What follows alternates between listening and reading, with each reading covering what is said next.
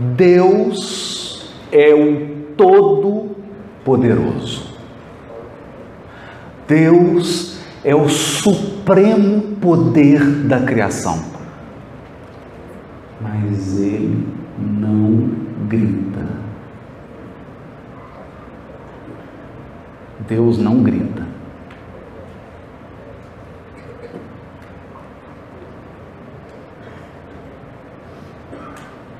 Não grita.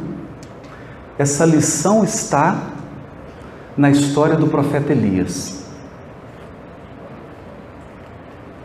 Elias cometeu um equívoco, fruto do fanatismo religioso. Cortou a cabeça de todos os sacerdotes da esposa do rei. Naturalmente, foi jurado de morte. Porque aquele que com ferro fere, com ferro será ferido, ainda que os seus propósitos sejam religiosos. Ainda que as suas intenções sejam a doutrina espírita, se você ferir, você será ferido.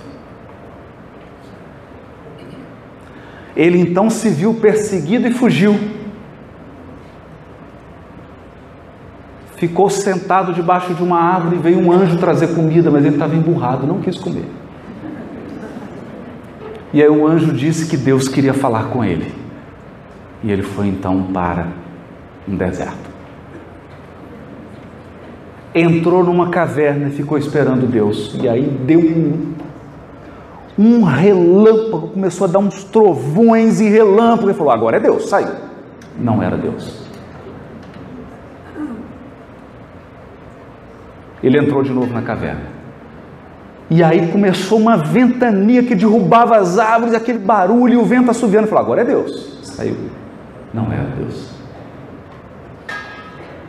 E caiu uma tempestade forte. Ele falou: é Deus por quê? Porque no nosso imaginário, Deus vem com poder e com poder de esmagar, com poder de apontar o dedo, com poder de humilhar e falar quais são os defeitos de todo mundo e machucar. Aí veio uma brisa suave. E o Elias saiu mais para tomar um ar do que propriamente. Já havia desistido. E o texto altamente simbólico diz assim: E Deus estava na brisa.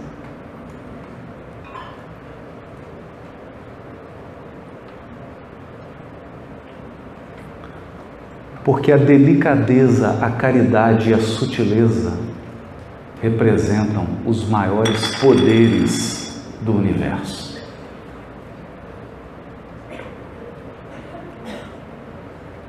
O que a violência tenta fazer em 100 anos, o amor e a gentileza fazem em cinco segundos.